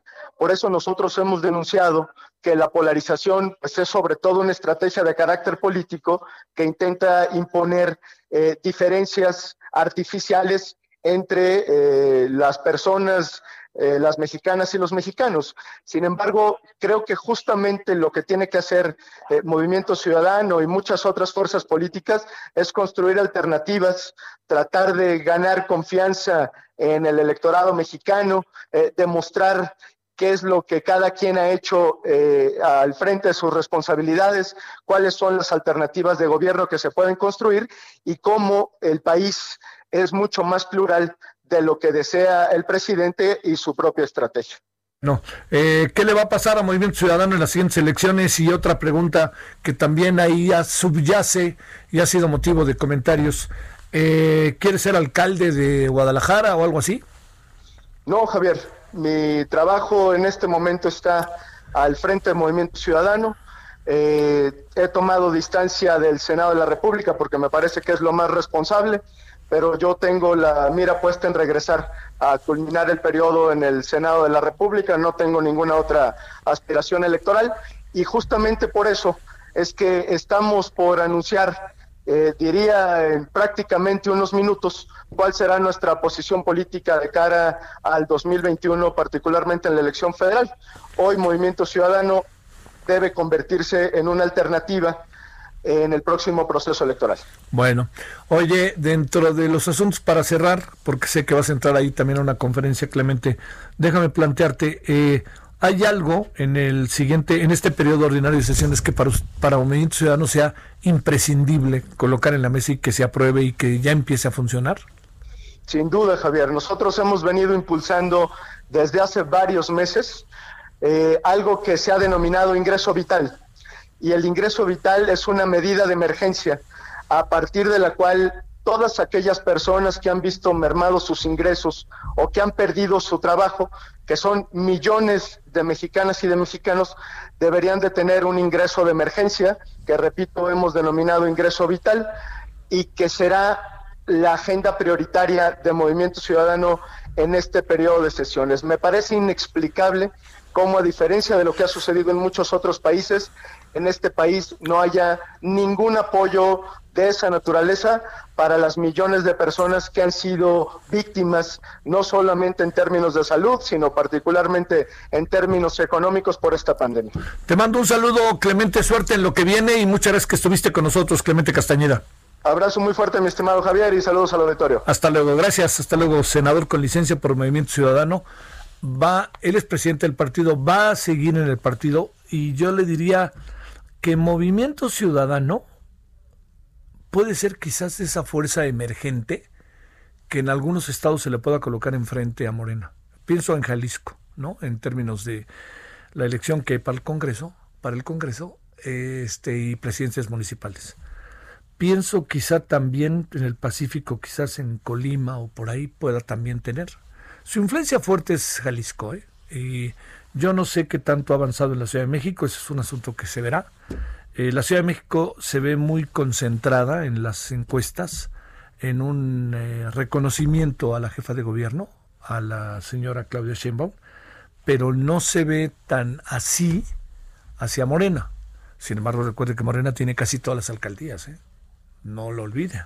No tiene, creo que Coajimalpa, y por ahí otra que se llama Benito Juárez, y hay otra por ahí. Pero bueno, pero esto le dice todo de las 16 alcaldías tienen 14, pues tienen la capacidad de maniobra. Por eso las denuncias que ha habido respecto a que si ya están otorgando ayuda y que nosotros les damos gel y les damos todo esto, y aquí dice Morena, y a ver, deme su nombre para que vea, pues a la hora, como bien dicen, cuando se da ayuda y se pide nombre y se pide el registro federal de, y se pide la, la, la credencial del Instituto Nacional Electoral, pues están buscando algo, ¿no? Así de fácil. Bueno, vámonos a las 17 eh, con 18 en la hora del centro. Solórzano, el referente informativo. Patrón. Bueno, vámonos a las entonces 17, 18. Eh, Diana Martínez está con un tema muy importante, ¿eh? porque puede incluso pegar en el tema de la estafa maestra. Eh, pero ya no le cuento más y que le cuente qué pasa con la audiencia que se tuvo hoy de carácter legal contra un director de un patronato de una universidad. Adelante, Diana. Así es, Javier. Buenas tardes. Pues el presidente del patronato de la Universidad Autónoma del Estado de Hidalgo, Gerardo Sosa Castelán, se queda en prisión por lo pronto, al igual que tres coimputados. Esto por su presunta participación en los delitos de delincuencia organizada y lavado de dinero por un monto de más de 58 millones de pesos. Fueron 12 horas aproximadamente de audiencia en el Centro de Justicia Penal Federal del Altiplano. Eh, y en esta audiencia que concluyó en la madrugada de este miércoles, la defensa de Sosa Eh, de Juan Manuel Hernández Galloso, María Luisa Montalvo Sierra y María Cruz Campos Álvarez solicitó la duplicidad del término constitucional. Esto significa que solicitaron más tiempo para reunir pruebas a su favor y así evitar la vinculación a proceso. El próximo sábado a las 14, a las 16 horas, el juez de control determinará su situación jurídica y pues mientras eso ocurre, pues los imputados deben permanecer en, prisión ya que el delito de delincuencia organizada pues justamente amerita prisión preventiva eh, de oficio Sosa Castellán y Hernández Galloso eh, ingresaron al, penal de máxima seguridad del Altiplano, mientras que las mujeres eh, fueron ingresadas a un centro femenil. Y de acuerdo con, la imputación, aunque fue privada la, audiencia, eh, nos han comentado fuentes allegadas al caso que la universidad entregó dinero a varias empresas en las que los acusados tienen algún tipo de participación y estas a su vez lo distribuyeron a otras para ocultar el dinero. La empresa fachada señalada eh, principalmente es Contabilidad del Siglo XXI Pachuca SC, que de 2011 a 2018 recibió este dinero, estos más de 58 eh, millones de pesos. Y bueno, pues por estos hechos se libró la orden de aprehensión contra ocho personas, cuatro están todavía prófugas, entre estas eh, dos hijas de Sosa Castelán. Wow, wow, este es un asunto viejo, ¿eh? Muy viejo, Diana. Es que no sé si lo recuerdas, pero quien estuvo sistemáticamente, yo tuve largas conversaciones con él, fue el maestro Miguel Ángel Ganados Chapa, que llamó hace poco, publicó un artículo, una parte muy breve, yo hubiera escogido otra parte, la verdad, de un artículo de Miguel Ángel Ganados Chapa sobre lo que llamaba la Sosa Nostra Recordemos que Miguel Ángel fue, ¿te acuerdas que Miguel Ángel fue candidato al gobierno de Hidalgo? Pero fíjate, Diana, las cosas que, o sea, yo, yo oía regularmente, te lo juro, que decían, ya lo van a detener, ya lo van a detener, y pues yo no veía que pasara nada, pero ahora, ¡pum!, ya vino todo el asunto, y ahora habrá que ver hasta dónde llegan sus responsabilidades. Y te decía yo, yo no sé si tiene algo que ver con la estafa maestra, ¿no? No vaya a ser que por ahí haya un vericueto y también lo liguen por ahí, ¿no?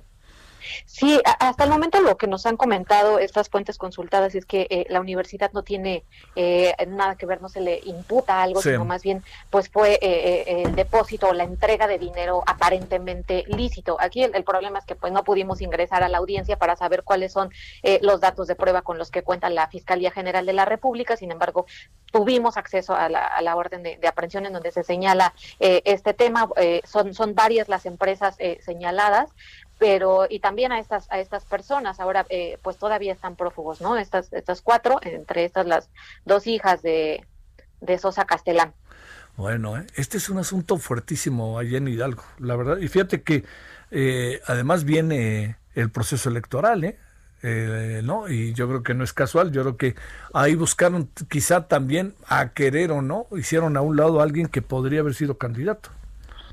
Sí, exacto. Hay, hay también una eh, eh, tres denuncias. Eh, nos, nos comenta que la unidad de inteligencia financiera presentó tres denuncias desde 2019 contra Sosa Castellán, pero ahí son por delitos de peculado, defraudación fiscal y lavado de dinero, que contemplan justamente esta red de empresas, la contratación de, de estas empresas por parte de, de, la universidad y que es el hecho que, que se, se imputa principalmente. Bueno, muchas gracias Diana, muy buenas tardes. Buena tarde. Bueno, oiga, ese, ese, ese asunto, y sabe que hay otro asunto de carácter legal que a lo mejor pues ya, ya nos pasa un poquito de largo, no tanto porque no es importante, sino por, por, por, el, por en lo que estamos metidos en esta cotidianidad. Pero Juan Collado, el que era abogado, pues de Raúl Salinas, aunque luego acabó siendo Alonso Aguilar, el abogado, ¿no? Realmente. Pero Juan Collado, abogado de muchos políticos, incluso intermediario en algunas negociaciones, está pues este en la cárcel y, da la impresión de que no hay día en que no intenten este sacarle nuevos casos y nuevos elementos que si son pues ni hablar que se aplique la ley. Pero sí le voy a decir algo respecto a este caso. Ahora salió una nueva demanda en contra de Juan Collado de Chihuahua que tiene que ver con César Duarte el gobernador que está a punto como usted lo escucha de ser este traído a México extraditado. Está a nada de ser extraditado, va a ver. Bueno, pero el asunto está, porque Estados Unidos ya dijo que ya lo va a enviar además, pero el asunto está en que es eso y que ayer fue una larga, larga, larga sesión en la que trató de presentar elementos para que no procediera la acusación de evasión de impuestos. Y todo indica que no hubo el elemento ayer presentable, por lo cual se le dictó formal prisión. Hay que recordar que aunque le hubieran dicho que no procedía, él sigue por otros delitos. Tiene una cantidad de delitos Juan encima, a ver cómo le hace Juan Collado en esta situación que sin lugar a dudas le está haciendo sumamente difícil. Bueno, eh, le recuerdo que esta noche vamos a hablar de coronavirus más a detalle por los números que siempre son impresionantes, 600 mil personas contagiadas en el país, más de 65 mil personas eh, fallecidas, muertas, este, y todo eso estaremos tratando en la noche. Pero por lo pronto nos vamos a la pausa y entramos a la media hora final. Eh, Ahorita regresamos.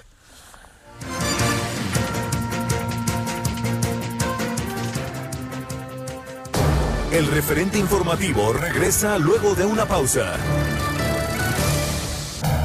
Estamos de regreso con el referente informativo. Estamos de regreso.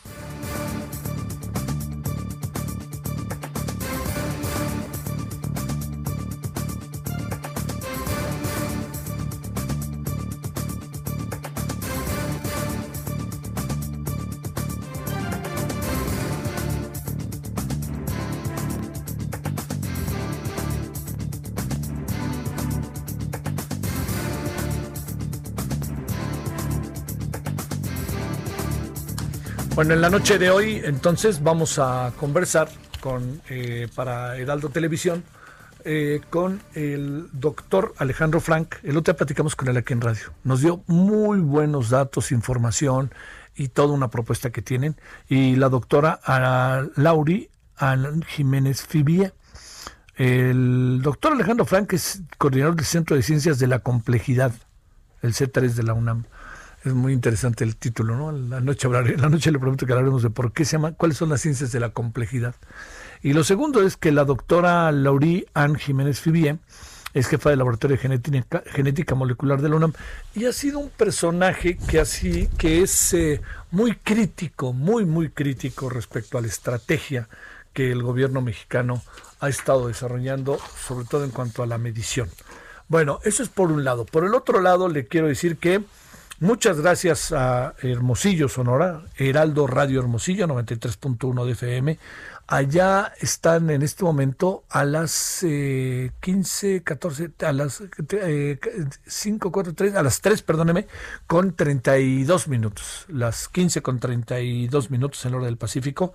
Y en, también ahí en el Pacífico, la Heraldo Nayarit, estamos con 96.1 de FM, pero ahí con una hora menos, ahí son las 16 con 32. Y a muchos saludos a Heraldo Colima en 104.5 de FM. En verdad, estas tres estaciones, gracias, ya le decía, pronto, si no es que ya, también allá por La Paz, 95.1 de FM, que eso está muy padre, en el Mar Bermejo, bellísimo, con ese malecón sensacional para correr, si se puede, ¿no? O caminar o andar en bici, pero es un malecón bellísimo, largo, largo y que tiene el mar.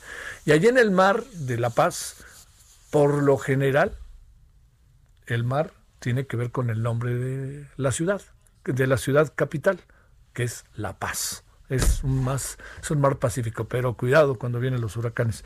Bueno, vámonos con París Salazar, 17 con 33 en hora del centro. Adelante, París. Buenas tardes, Javier, amigas, amigos de Heraldo de México. Y es que este mediodía en Palacio Nacional, el presidente Andrés Manuel López Obrador formalizó los cambios en la Secretaría del Bienestar y del Medio Ambiente y eh, tras la renuncia de Víctor Manuel Toledo, López Obrador consideró que los cambios se hicieron sin rupturas y que en un muy buen plan se tomaron el acuerdo a estos cambios. Y es que hace un mes se filtró un audio en el que Víctor Manuel Toledo decía que la cuarta transformación encabezada por el presidente López Obrador estaba llena de contradicciones y de luchas por el poder en el interior del gabinete. Y es que en este mensaje difundido en video por el presidente López Obrador, dijo que María Luisa Albores es una quien se desempeñaba como secretaria del Bienestar pasará a la titularidad de la Semarnat y que el subsecretario Javier May será ascendido a secretario del Bienestar.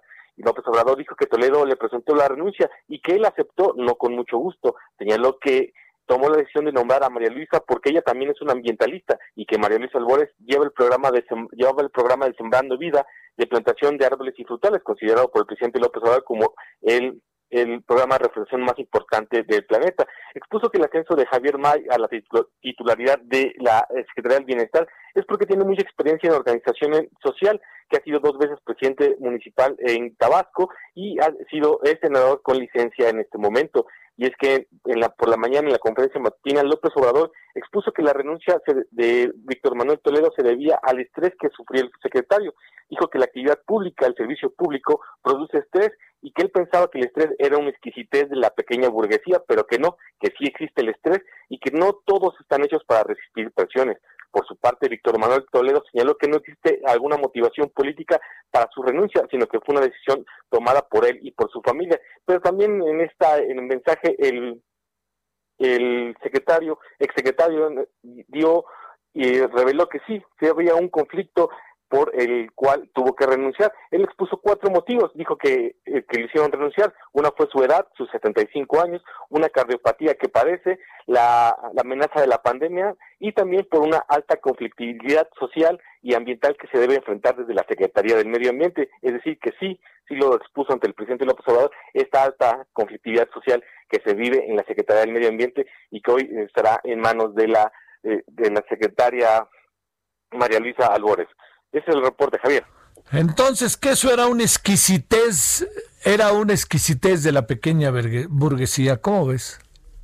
Así es, el presidente lo expuso esta mañana, que él antes consideraba que, la, que el estrés era una exquisitez de la pequeña, pequeña burguesía, que era algo que no existía, pero ahora se está dando cuenta que es un que sí es una enfermedad y que no todos los servidores públicos están hechos para resistir las presiones de los cargos, que es por eso que aceptó la renuncia del secretario Víctor Manuel Toledo y que dijo que todavía, eh, a pesar de que el, funcionario va a regresar a sus actividades académicas a la UNAM, todavía le va a tomar algunas eh, eh, consultas porque él es un experto en, medio ambiente y que aún aunque esté ya no esté en el gabinete aún se le seguirá consultando para algunos temas que tengan que ver con la cuarta transformación y el medio ambiente. Te mando un saludo, gracias París. Buenas tardes. 17 con 36 en la hora del centro. Solórzano, el referente informativo.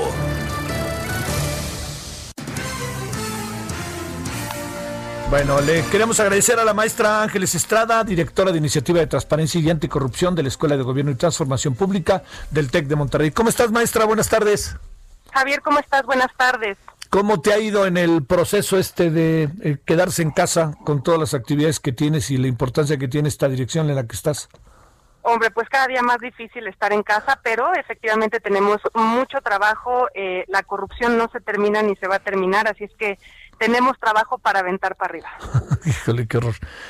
Eh, ¿Ha mejorado la lucha contra la corrupción en lo que va de la presente administración o estamos ante un discurso que sistemáticamente pretenden hacerlos ver? ¿Las cosas para los ciudadanos van cambiando? ¿La percepción? ¿Qué encuentras, Ángeles? Pues mira, Javier, la verdad es que no sabría decirte con, con toda seguridad si a partir de, la, de, la, de esta administración hemos tenido algún em, digamos, se ha mejorado de alguna forma el, el combate o la prevención. Y esto te lo digo porque seguimos sin saber cuál es la estrategia del gobierno federal para el combate y para la prevención. Entonces, eh, escuchamos mucho en el discurso el combate a la corrupción y la corrupción aquí, la corrupción allá, y hemos escuchado desde que tenemos mucha corrupción hasta que ya no tenemos corrupción. Entonces, en ese, en ese parámetro, yo te podría decir que no, no te podría decir porque no sabemos cuál es la estrategia. Ahora, a nivel internacional, lo que te puedo decir es que eh, a partir del índice de percepción de la corrupción, eh, hemos detenido la caída de México en, en, el, en el índice de la percepción. Y aquí hay algo bien importante, que es eh, que recordemos que el este índice lo que mide, como dice su nombre, es la percepción, no es la victimización o no es la experiencia de la corrupción. Si nos queremos referir a la experiencia de la corrupción, yo creo que nos tendríamos que ir más bien a la ENSIG, a, la encuesta que nos que, hace cada año el INEGI.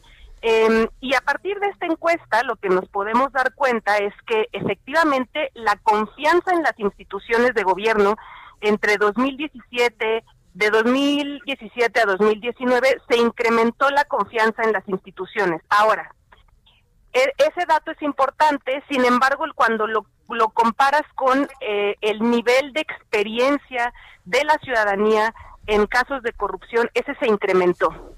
Entonces, hay un, hay un dato ahí, hay un, un dato importante que revisar en cuanto a que tenemos más confianza, pero también existe más experiencia de corrupción eh, por lo que esta encuesta mide. Eh, sí, eso es. Eh, ¿Crees que pueda cambiar, Ángeles, un poco las cosas este tema a los Oya? ¿O qué alcanzas a encontrar ahí? Ya, ya entramos en el terreno de lo mediático más que de lo legal y lo legal se está diluye y diluye. ¿Qué ves?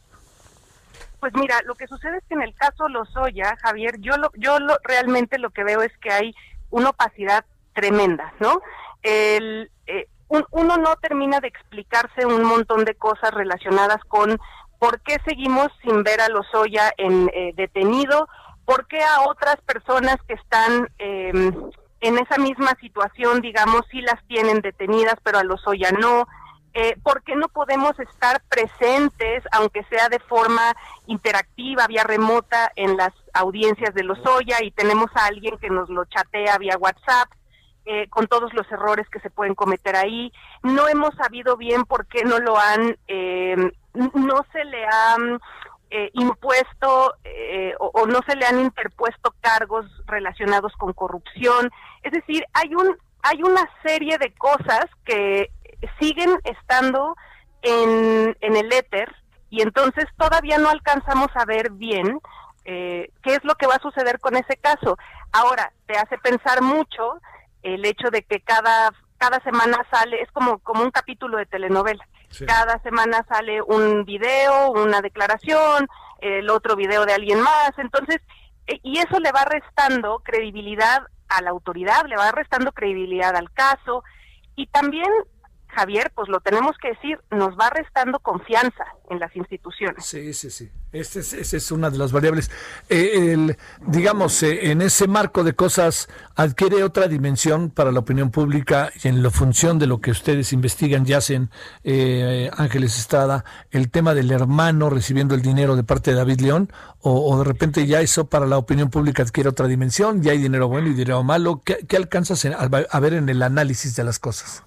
O sea, creo que en ese, en ese caso específico también em, lo que tendríamos que, exigir como ciudadanía es que se aclaren y, se, y cómo se puede aclarar ese asunto haciendo investigaciones.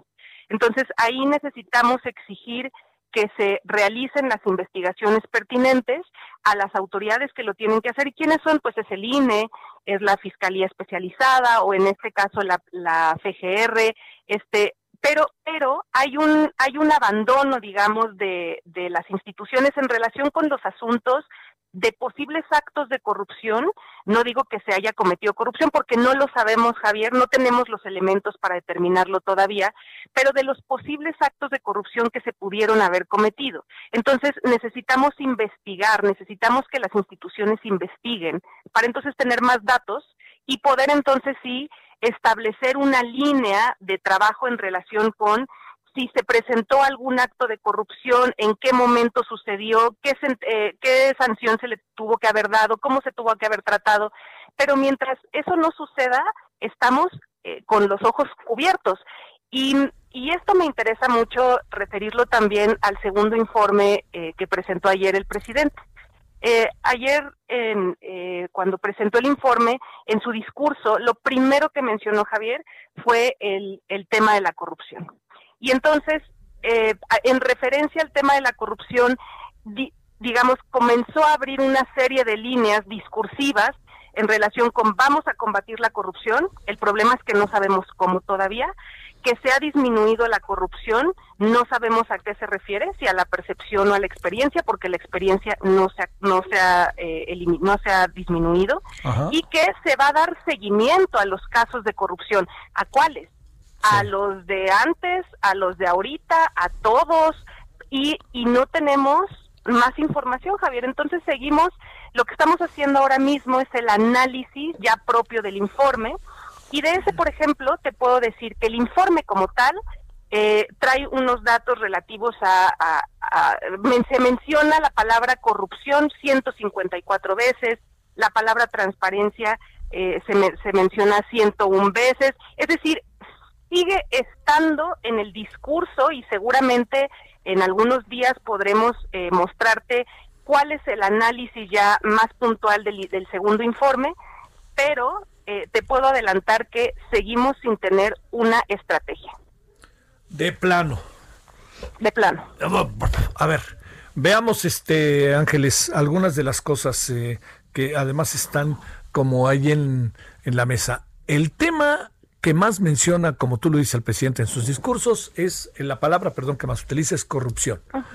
la percepción de la sociedad mexicana respecto a su presidente es es alta, positivamente hablando, y dentro de ese elemento positivo, el, el rango que adquiere la calificación más alta es corrupción. O sea, el gobierno está luchando contra la corrupción. Olvídate, ¿no? De salud o de otro tema, de seguridad que está ahí abajo. Pero el presidente es esta paradoja, un presidente muy bien calificado con un gobierno calificado de manera bastante desigual. Pero cuando se habla de corrupción, ¡pum! El rango se va para arriba. ¿Cómo, entender esto, mi querida Ángeles? Pues yo creo que tiene mucho que ver con el discurso, Javier. Si lo mencionas diario, diario, durante varias veces, en todas las intervenciones que tienes en, en, el radio, en la televisión, pues claro, la percepción de la gente es que se está haciendo algo al respecto. El problema es que cuando quieres eh, eh digamos, visualizar eso a nivel de políticas públicas, a nivel de estrategia, de, gobierno, eh, pues no encuentras un asidero para poder ver qué es lo que están haciendo.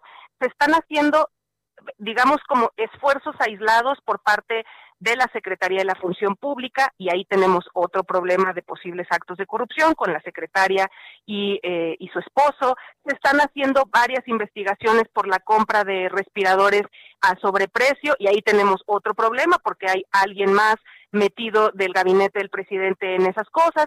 O sea, no tenemos una estrategia de la cual yo te pueda decir, mira Javier, te, puedo hablar del Sistema Nacional Anticorrupción, vamos así y asado. No, no te lo, no, no hay elementos para decirlo. Lo que sí es que cada día escuchamos que se está combatiendo la corrupción y a fuerza de decirlo, Javier, pues la gente lo creemos. Y, en este asunto que supongo que también acaban pensando y que acabas pensando, Ángeles, eh, maestra, el tema que va de la mano de, yo no diría cuando el destino nos alcance, ¿no? Sino más bien cuando la terca realidad nos le alcance al discurso. ¿Qué, qué, podría suceder ahí? Eh, pues nos vamos a empezar a dar cuenta eh, de, de, la situación, digamos, de actos de corrupción que no se han eh, eh, no se han atajado los, digamos los los actos de corrupción que, que no se que no se cometieron en esta administración que no se han investigado que no se ha sancionado no se han sancionado a muchas personas. Eh, Javier que no hemos recuperado activos. Eh, entonces hay mucha gente que, que, que cuando escucha, ah, ya metimos a la cárcel al gobernador de Veracruz, sí, sí, pero cuánto dinero vamos a recuperar de, de todo eso que se perdió, con el gobernador de Veracruz. Entonces, tenemos que comenzar a hablar más también eh, en, términos económicos. Este, este, eh, el, el delito o los delitos vinculados a corrupción, Javier, eh, afectan mucho a la sociedad, pero la afectan básicamente porque hay un desfalco económico. Y porque ese dinero se va a otras cosas, se va a la bolsa de alguien que tendría que utilizarse para programas, eh, para programas sociales, para eh, eh, cuestiones relacionadas con nuestro beneficio como sociedad. Y en el momento en el que solamente nos estamos fijando en a cuánta gente se le persigue y no nos fijamos en cuánto dinero estamos recuperando, estamos cometiendo un error. Y eso nos va a dar eh, una cachetada a la vuelta de algunos años. Oye, este, ahora, pero de repente entiendo, Ángeles, que entramos en un terreno que está la gobernabilidad por un lado, pero también está una sociedad que, que, que está muy cerca del presidente y una oposición totalmente magra. Entonces, eh, el, el golpe, oye, el golpe nos va a llevar al vacío.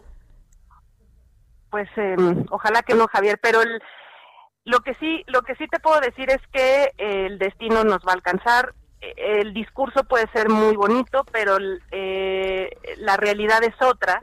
Y la realidad en el terreno de la corrupción es que eh, no, no existe una estrategia y no vamos a poder evaluar en su momento si estamos mejor o estamos peor y vamos a empezar a ver, vamos a empezar a, percibir eh, como ciudadanía los efectos que eso tiene a nivel económico y, también a nivel de credibilidad de las instituciones que ahora tienen tan buen o tan buena calificación, digámoslo así.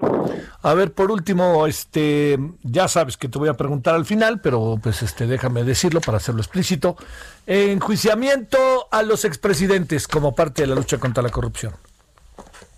Pues Javier es una, digo a mí a mí me parece que es un así como como, como un, un tema que lo único que está haciendo es polarizarnos. Eh, actualmente, Javier, no hay una, pues no, no hay un obstáculo legal para hacerlo. Eh, cuando los expresidentes dejan de ser presidentes, eh, son personas como tú y como yo que se les puede seguir procesos en caso de que tengan algún tipo de responsabilidad por el cual tengan que pues se les pueda hacer un proceso.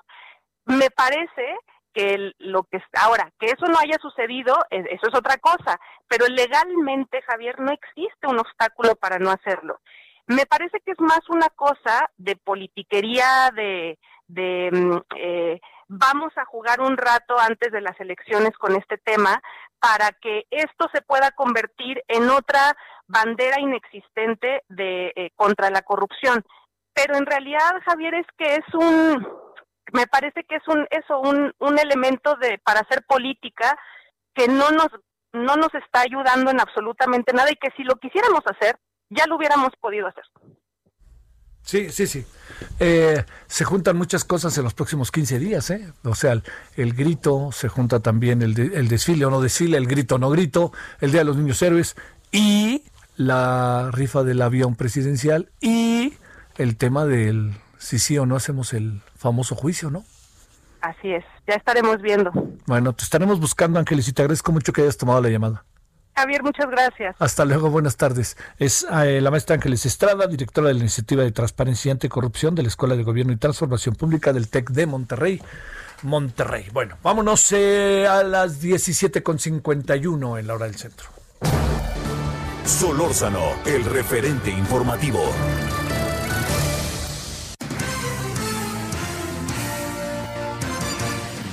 Bueno, vámonos a Puebla. Claudia Espinosa, cuéntanos qué novedades tienes respecto a huachicoleros temas. Así es, Javier, te saludo con gusto a todos los amigos del Herado Media Group. Pues fíjate que están realizándose las investigaciones porque ayer eh, por la tarde-noche pues se encontró otro huachitúnel de una extensión de más de 15 metros con alrededor de 3 metros de altura, muy cerca de la eh, del zócalo de la ciudad, alrededor de unos 20 kilómetros en una colonia, entre la colonia Villafrontera y Jorge Murat. Están ahí todavía laborando personal de Guardia Nacional, de Petróleos Mexicanos y de la Fiscalía General del Estado. El gobernador Miguel Barroso Huerta pues señaló que estas investigaciones tienen como objetivo positivo, ver eh, los artículos que estaban en la zona para ver de qué manera pues estaban conectando y cómo operaban. Eh, estaban estos eh, guachitúneres conectados directamente a ductos de combustible, principalmente de gas LP. Por su parte, el fiscal general Gilberto Higuera Bernal pues, señaló que hasta el momento eh, no se va a dar a conocer el número de efectivos que están en la zona. Hay que recordar que justo en esta misma colonia, en el mes de marzo se encontró otro guachitúnel y en diciembre del 2019 otro más en un radio no mayor de 600 metros ahí en bodegas pues que estaban cerradas al público sin ninguna operación, pero que por dentro pues tenían justamente este tipo de túneles para que las personas que se roban el combustible pues estén entrando y saliendo con las pipas sin ningún problema. No hay ningún detenido y bueno pues estaremos en espera de cómo avanzan estas investigaciones. Son tres en, en menos de un año en que se han encontrado en un radio no mayor a un kilómetro aquí en la capital de Puebla. Es el reporte. Bueno, y además eso no para, ¿no?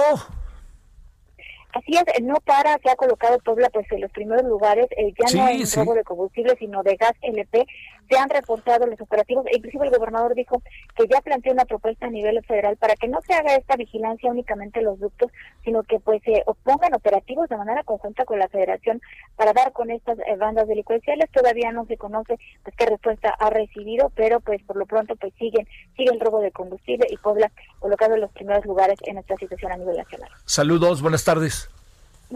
Gracias, saludos hasta Puebla. Bueno, ya nos vamos. Le recuerdo que la noche de hoy vamos a estar con el tema de coronavirus como eje, ¿no? Diario estamos, pero me refiero como eje, deteniéndonos a ver cifras, números, deteniéndonos a ver todo el proceso de contagio. Vamos a hablar con especialistas de muy buen nivel de este país, que están en la UNAM los dos, para que nos digan eh, con uno de ellos, con una de ellas hemos platicado varias veces y con uno de ellos hemos platicado una vez aquí en radio que fue muy interesante. Este, yo me permití retomarlo en varias ocasiones, hasta lo retomamos en la tele en la noche. Entonces vamos a tener a los dos. ¿Por qué a ella y a él vamos a tenerlos? Porque, mire, 600 mil contagiados. Qué número, ¿no?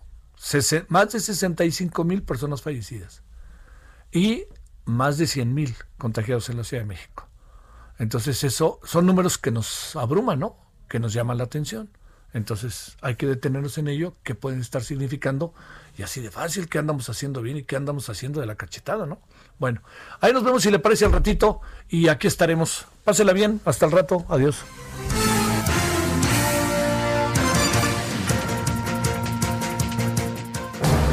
Hasta aquí, Solórzano, el referente informativo.